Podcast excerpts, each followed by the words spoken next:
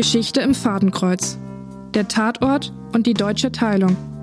Ein Projekt des Lehrstuhls für Neueste und Zeitgeschichte mit StudentInnen der Humboldt-Universität zu Berlin in Kooperation mit der Deutschen Kinemathek und dem Berliner Beauftragten zur Aufarbeitung der SED-Diktatur.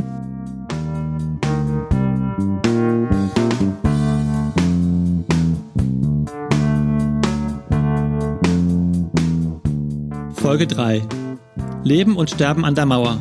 Der Tatort Der Boss. Ein Podcast von Sören Rampf und Max Teschke.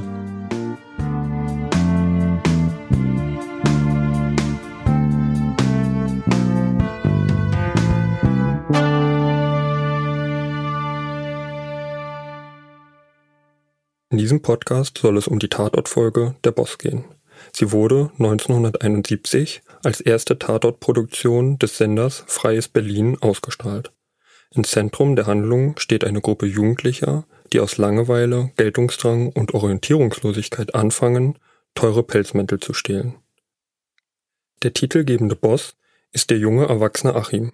Durch sein Bedürfnis nach einem prunkvollen Leben wird er zunehmend zu einem unberechenbaren Kleinkriminellen.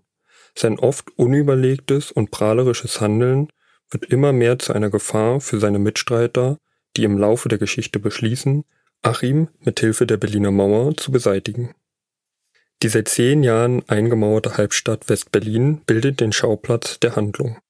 Achim steht am Wannsee. Er guckt mit einem Fernglas auf das Wasser und beobachtet ein vorbeifahrendes Boot.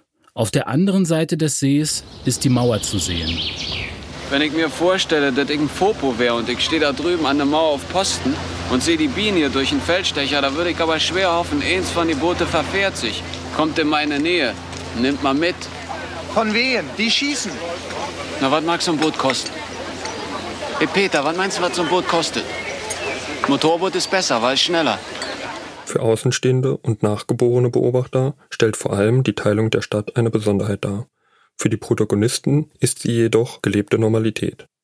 Diese Normalität spiegelt sich auch in der filmischen Darstellung von Mauer und Stadt wider. Das kriminelle Handeln von Achim und seinen Unterstützern ist durch das Leben in Westberlin und das Leben mit der Mauer geprägt, wenn nicht sogar motiviert. Mensch, ist das ein lahmer Schlitten. Nur drück mal ein bisschen auf die Tube. Du lässt deine Rakete stehen und ich kann mal dort fahren. Ich bin der Blaumann. Wer nicht? Ich weiß ja nicht mehr, wie ich heiße. Oh, Und schwitzen tue ich wie ein Affe. Zieh doch einen Pulli aus. Ja, strippt mal ein bisschen für die Herren. Ihr denkt, das mache ich nicht. Machst du nicht. Mach ich. Karin! Bist du wahnsinnig?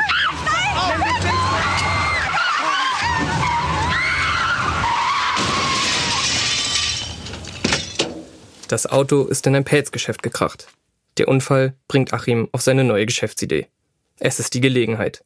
Achim sieht das kaputte Schaufenster, er klaut einen Pelz und realisiert, Das wird nicht billig, du. Der Schaden ist gedeckt. Hier, kick mal, Peter. Lag in der Vitrine. Mensch, Achim, Das Persianer, der bringt was. du bist verrückt. das ist der Beginn vom Boss. Aber der Reihe nach. Die beiden Freunde Achim und Peter arbeiten ohne viel Enthusiasmus als Fliesenleger auf dem Bau. Sie legen allerdings mehr Wert auf ihre Freizeitgestaltung. Bei einem gemeinsamen Abend in einer Diskothek treffen sie Alexandra und Karin. Achim und Peter prahlen mit ihren Autos und überreden die Mädchen zu einer Spritztour. Stark alkoholisiert macht sich die Gruppe auf den Weg durch das nächtliche West-Berlin. Die Mädchen albern im Auto herum und Peter, der den Wagen fährt, wird auf einmal so stark abgelenkt, dass er mit dem Auto in das Schaufenster eines Pelzgeschäfts kracht. Die Gruppe ist geschockt. Aber Achim nutzt die Gelegenheit und klaut einen der Pelze aus der Auslage. Nachdem Achim den Pelz teuer verkauft hat, beschließen die Jungs, daraus ein Geschäft zu machen. Mit der Hilfe ihrer Kumpels Uwe und Heinz gründen sie eine Diebesbande. Die Raubzüge der Bande werden immer größer, aber auch immer leichtsinniger. Die Polizei kommt ihnen immer näher. Die Spannungen innerhalb der Gruppe nehmen schnell zu. Als Achim bemerkt, dass die Polizei für Hinweise nur 1000 Mark ausschreibt, rastet er aus und beginnt öffentlich mit seinen Taten zu prahlen. Achim, Peter, Karin und Alexandra sind zusammen in einer Bar. Achim steht betrunken am Tresen und brüllt herum. Frechheit ist äh, eine Beleidigung! Tausend Eiermensch! Das können Sie mit Klein Hannover machen, nicht mit uns. Halt doch Weil die Schlagzeilen, die wir haben. Wir werden Was bin denn der? Was willst du trinken, Bist du denn eigentlich ein? Hast du vielleicht gerade mal so ein Auto geknackt, wa? mal eine. Was ist mir los? Ich werde dir mal was erzählen. Jetzt mal wissen, wer wir sind. Was gibt noch was, Leute? Da werdet ihr euch noch wundern. Daraufhin beschließt der Rest der Gruppe, Achim loszuwerden. Sie machen Achim betrunken und überzeugen ihn, dass die Polizei hinter ihm her wäre. Am Wannsee bringen sie ihn dazu, in einem Boot entlang der Sektorengrenze vor der Polizei zu fliehen. Heinz sitzt mit im Boot und animiert Achim, auf die Grenzsoldaten zuzusteuern und zu schießen. Und Achim schießt. Kurz vor der Grenze springt Heinz aus dem Boot und die Grenzsoldaten feuern zurück. Der Plan gelingt. Achim wird erschossen. Man gibt doch Gas, geradeaus, Boss, voll! Mensch, du bist der Boss, Achim! Weg hier! ja, Kumpel, ich will's euch Boss! Ja, ich mach euch alle zur Sau, ihr Bullen! Ich lieb euch alle um! Zieh sie um, Boss!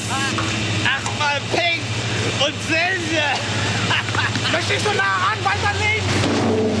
Geh weg! Das kann ich alleine! Immer an der Grenze lang. Jetzt müssen Sie doch endlich. Ja, ja, Jetzt, Boss! Na also, Das ist die Richtung! Na los, Boss! Ich schieß euch Schieß alle doch! mal auf! Sonst kriegen sie uns! Ich Schieß doch endlich! Warum schießt du denn nicht Komm doch. endlich los? Schieß doch mit! Ich knall euch alle ab, ihr Bullen! Ja!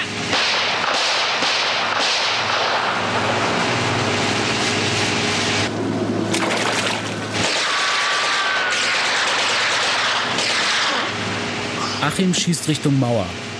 Scheinwerferlicht blendet ihn. Heinz taucht unter. Ein Grenzsoldat schießt auf Achim, der nun zu Boden geht. Kriminalhauptkommissar Kasulke war Achim bereits auf der Spur. Während Achim auf dem See von den tödlichen Schüssen getroffen wird, wartet der Kommissar an dessen Wagen am Ufer vergeblich auf ihn. Die Historikerin Dr. Stefanie Eisenhut vom Leibniz-Zentrum für zeithistorische Forschung in Potsdam. An der Berliner Mauer starben zwischen 1961 und 1989 über 140 Menschen, davon circa 100 bei einem Fluchtversuch. Mindestens 251 weitere Personen starben im Zusammenhang mit Kontrollen an Berliner Grenzübergängen. Ich formuliere etwas vorsichtig und mit Bedacht, da es nicht ganz einfach ist zu definieren, wer denn nun tatsächlich ein Opfer der Berliner Mauer ist. Das ist eine Frage der Definition und da muss man sich eben so einige Fragen vorab stellen. Zählen dazu auch Grenzsoldaten, die bei der Ausübung ihrer Tätigkeit ums Leben kamen? Oder was ist mit Menschen, die Suizid begangen haben, weil sie nicht ausreisen durften? Zählen wir auch Westberliner Kinder dazu, die beim Spielen im Grenzraum ertrunken sind, also in der Spree? Vor allem in den ersten Jahren nach dem Mauerbau sorgte jeder Schuss an der Grenze für große Empörung. Unabhängig von der medialen Reaktion legten die Bundesregierung, der Westberliner Senat und die Westalliierten auch nach jedem Schuss an der Mauer Protest ein. Die Folge sticht mit ihrem Fokus auf die Täter heraus. Der Mord, der sonst meist am Anfang eines Tatorts steht, schließt hier die Geschichte ab. Die Polizei spielt in der Folge nur eine untergeordnete Rolle. Der Fall bleibt am Ende unaufgeklärt. Die Zuschauer werden mit Nah- und Großaufnahmen der Bandenmitglieder entlassen. Sie fahren in einem dunklen Auto in die Westberliner Nacht. Und Achims Wagen? Wo steht denn der? Heckeshauen. Ach Mensch, jetzt auch noch ein Umweg. Ich krieg wieder Drescher zu Hause. der Wagen bleibt da stehen. Wir wissen hiervon nichts. Hä? Woher denn auch? Der Mord sticht durch seine Einzigartigkeit hervor. Die Tat, als Unfall eines Betrunkenen zu vertuschen, baut sich langsam innerhalb der Folge auf. Einzelne Szenen weisen immer wieder auf das Verhältnis der Protagonisten zur Mauer hin. Keine der Figuren schenkt ihrer Existenz jedoch besondere Aufmerksamkeit. Das Leben mit der Mauer ist ein Teil ihres Alltags. Die filmische Gestaltung der Folge wirkt bei heutiger Betrachtung veraltet. Tilman Gangloff, seit 1985 Fernseh- und Filmkritiker und regelmäßiges Jurymitglied bei renommierten Veranstaltungen wie dem Grimme-Preis, schreibt in seiner Rezension zu der Boss, Anders als viele Kinoproduktionen aus den frühen 70ern, die die Jahrzehnte als Klassiker gut überdauert haben und nicht zuletzt wegen ihrer typischen Form der Bildgestaltung noch heute reizvoll sind, kann dieser erste Tatort des damaligen Senders Freies Berlin seine Verwurzelung im klassischen Fernsehspiel nicht verleugnen.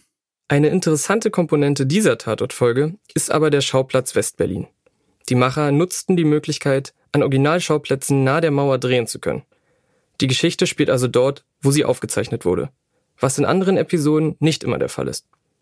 Damit schafft es die Folge Der Boss, die Atmosphäre der getrennten Stadt eindrucksvoll in Szene zu setzen.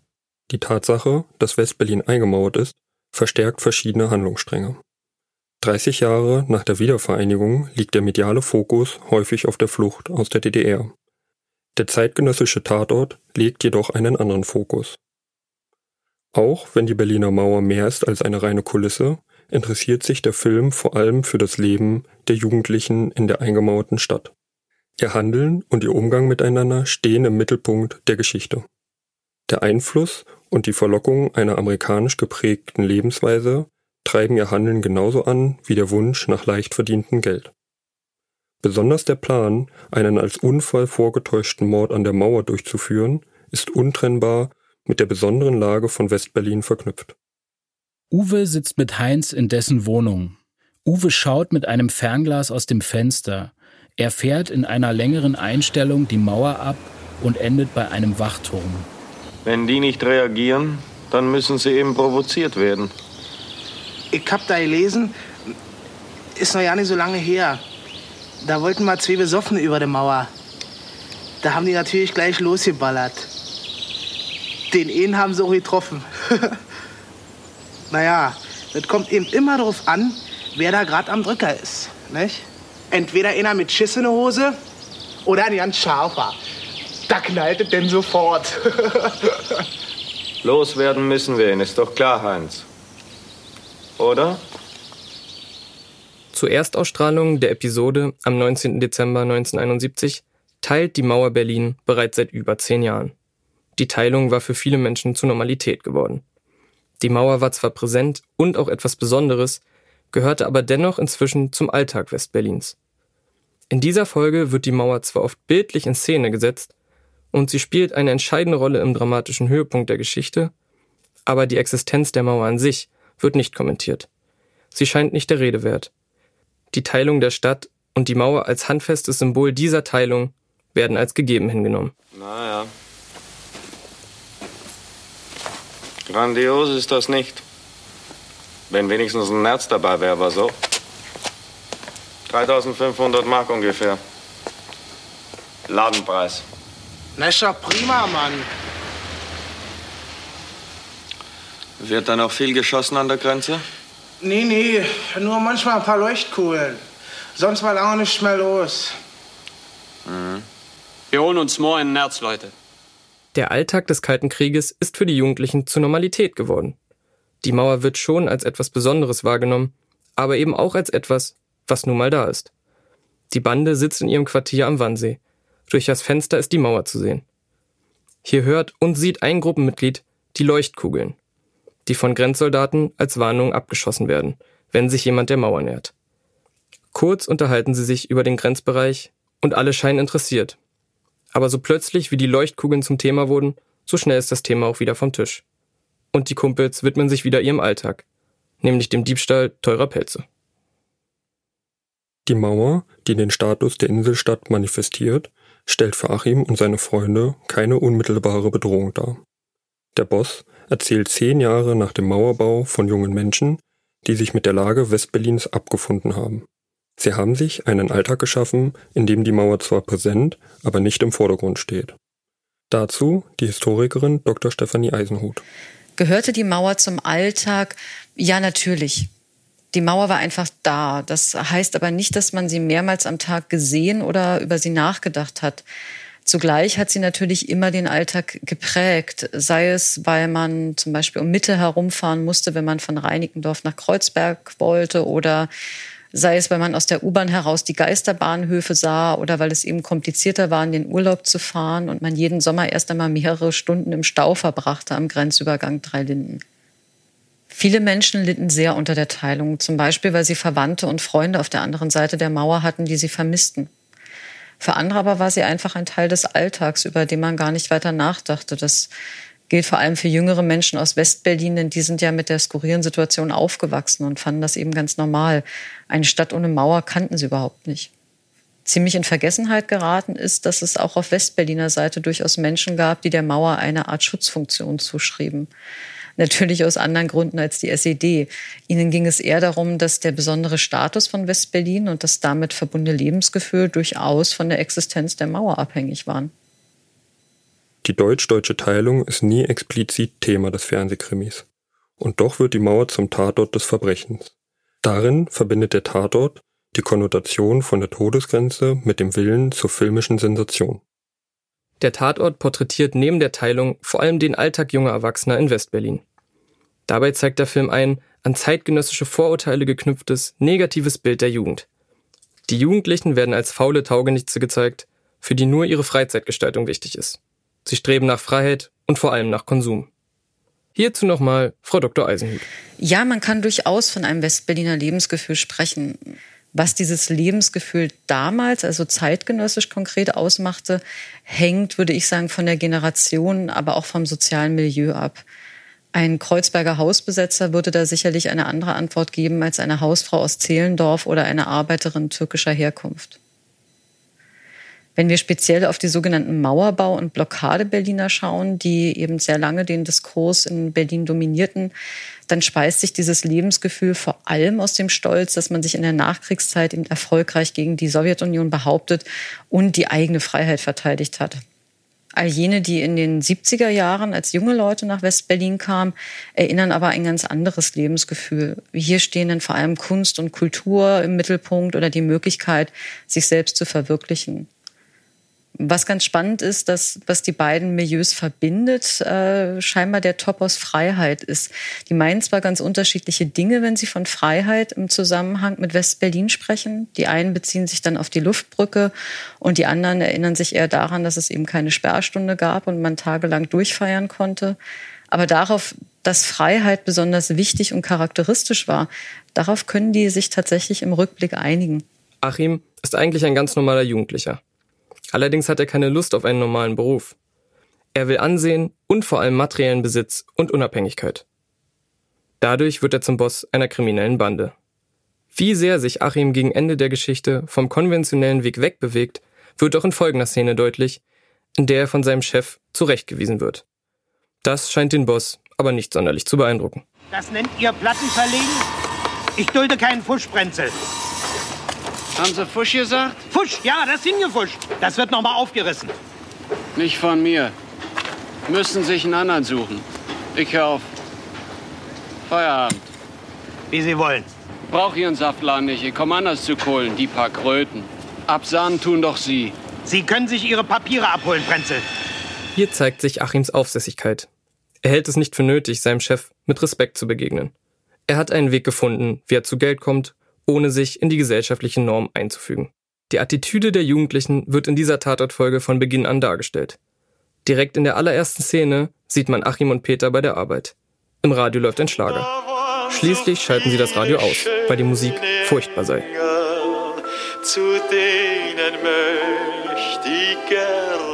Das ist ja eine furchtbare Musik. Kannst du da nicht mal was richtig einstellen? Alleine.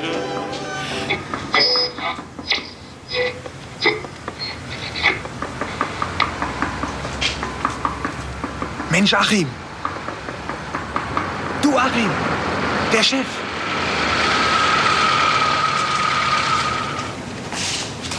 Ach du Scheiße. Erstaunt ihr, was? Habt wohl gedacht, ich weiß nichts von eurer Schwarzarbeit.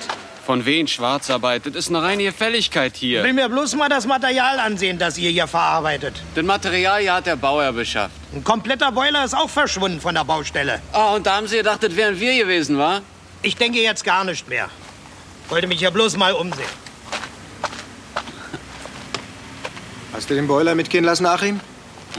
Im Kontrast dazu befinden sich die Jungs in der folgenden Szene in einer Bar, in der lautstark englischsprachiger Rock zu hören ist. Immer dasselbe Gemüse hier.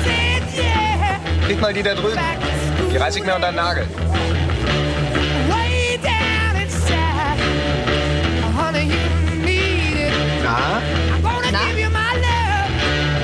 Hast du Lust?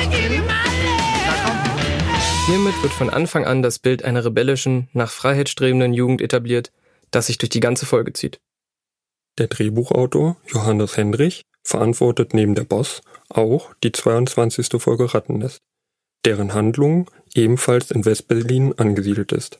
Hendrich, der selbst bis zu seinem Tod in Westberlin lebte, verarbeitet in beiden Tatortfolgen das Leben in der eingeschlossenen Stadt. Westberlin symbolisierte als Außenposten der Freiheit wie keine andere deutsche Stadt ein westliches Lebensmodell. Der Einfluss der amerikanischen Militärpräsenz kreierte Bedürfnisse und prägte die Westberliner Kultur. Diese Internationalität auf der einen Seite steht im Kontrast zum Eingeschlossensein auf der anderen. Diese Dualität spiegelt sich auch im Zusammenspiel der Protagonisten wider.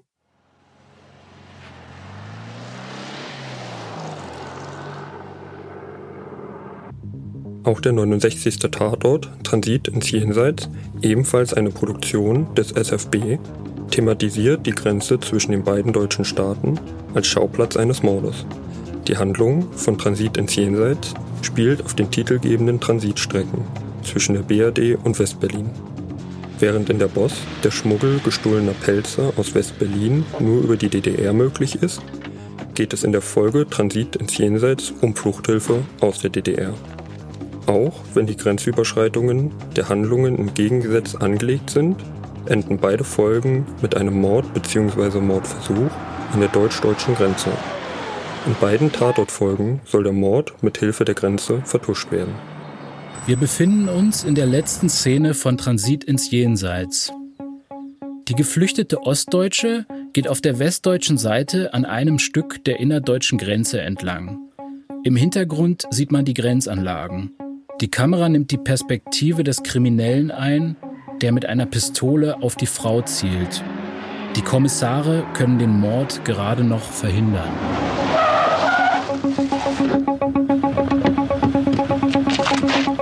Halt! Bleiben Sie stehen! Nehmen Sie Hände hoch! Waffe weg!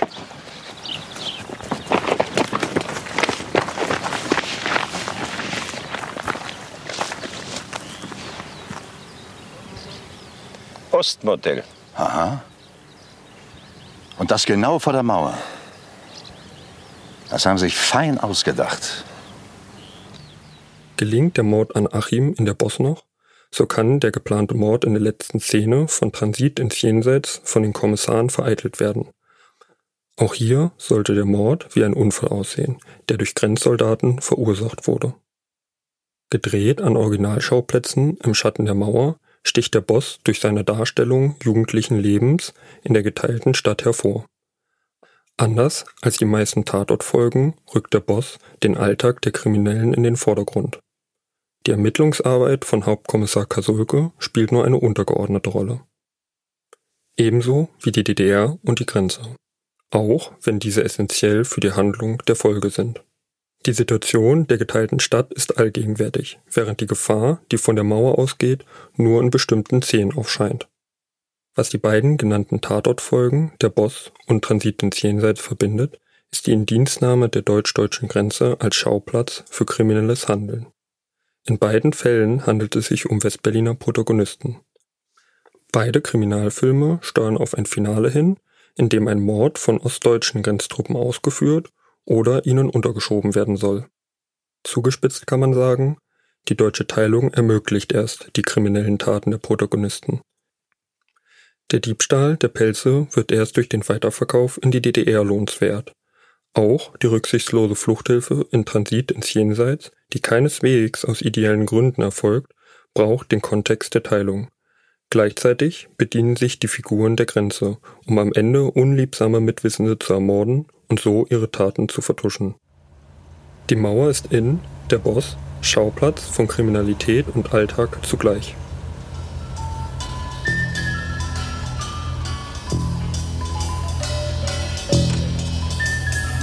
Try not to get worried, try not to turn on to problems that upset you. Don't you know everything's alright, yes, everything's fine.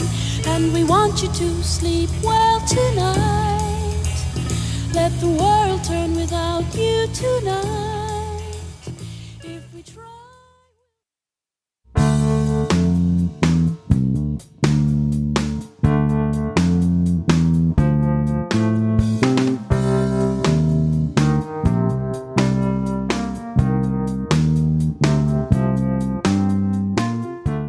Sie hörten Folge 3 Leben und Sterben an der Mauer.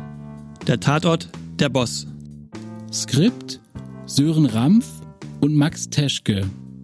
Sprecher Sören Rampf, Max Teschke und Chris Vogelsänger. Interviewpartnerin Dr. Stefanie Eisenhut, Leibniz Zentrum für zeithistorische Forschung, Potsdam. Produktion Gian Piero Tari, Computer- und Medienservice der Humboldt-Universität zu Berlin. Schnitt Chris Vogelsänger. Der 13. Tatort, Der Boss, ist eine Produktion des Senders Freies Berlin aus dem Jahr 1971. Regie führte Heinz Schirk. Das Buch schrieb Johannes Hendrich. Der 69. Tatort Transit ins Jenseits ist eine Produktion des Senders Freies Berlin aus dem Jahr 1976. Regie führte Günter Gräwert. Das Buch schrieben Jens-Peter Behrendt und Günter Gräwert.